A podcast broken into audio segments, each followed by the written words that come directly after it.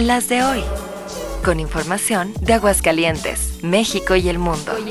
Las de hoy. En solo tres minutos. Las de hoy. Hoy es miércoles 12 de abril, soy Joaquín Martínez y estas son Las de hoy. A ver, coche negro oscuro.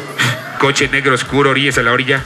Si tu paso es por el centro, por la importante vialidad que es 5 de mayo, en Aguascalientes, seguro ya notaste los cambios, para bien o para mal. Todo depende del cristal con que se mire. Si pasas en tu coche, quizá te molestó que se redujo un carril. Si pasas en camión, posiblemente has visto con agrado que llegas más rápido a tu destino. La calle se volvió de doble sentido solo para transporte público, y eso es bueno o malo. Bueno, Depende a quién le preguntes. ¿Cuál sentido contrario? ¿Cuál sentido contrario? ¿Ya no, ya no ve la flecha?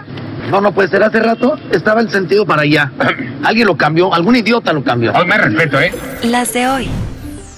Investigadores del Instituto Nacional de Antropología e Historia acaban de localizar un disco con inscripciones jeroglíficas mayas en la zona arqueológica de Chichen Itzá. Además, se observa la representación de personas jugando Poc Tapoc, el juego de pelota precolombino. Lo que trasciende a este hallazgo es que supone ampliar o incluso cambiar lo que se conoce de la cultura maya, pues contiene fechas, nombres o acciones de una época más antigua de lo que se conocía hasta ahora, que va del 650 al 900 después de Cristo.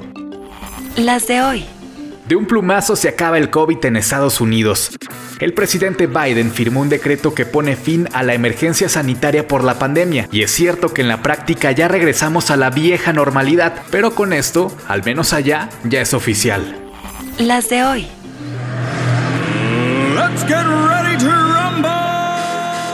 Y nos quedamos un ratito en Gringolandia para informar con júbilo que Lu López acaba de hacer historia como la primer basquetbolista mexicana en llegar a la WNBA, que es la máxima categoría del básquet femenil en Estados Unidos. Ella que nació en Guadalajara fue elegida en la quinta selección global por Dallas Wings en el draft de la liga. Las de hoy. Fue culpa tuya, ni tampoco mía.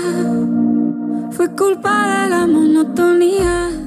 ¿Y quién lo diría? Que hoy Shakira pide paz. Paz para ella y sus hijos ahora que empiezan una nueva vida en Miami tras la separación con el exjugador del Barcelona Gerard Piqué. Y está bien, ¿eh? Es cierto, los menores merecen respeto, pero en su afán por facturar, la mamá no ayudó mucho con toda esa exposición pública de la que se benefició y se sigue beneficiando gracias a sus canciones. ¿O tú qué crees?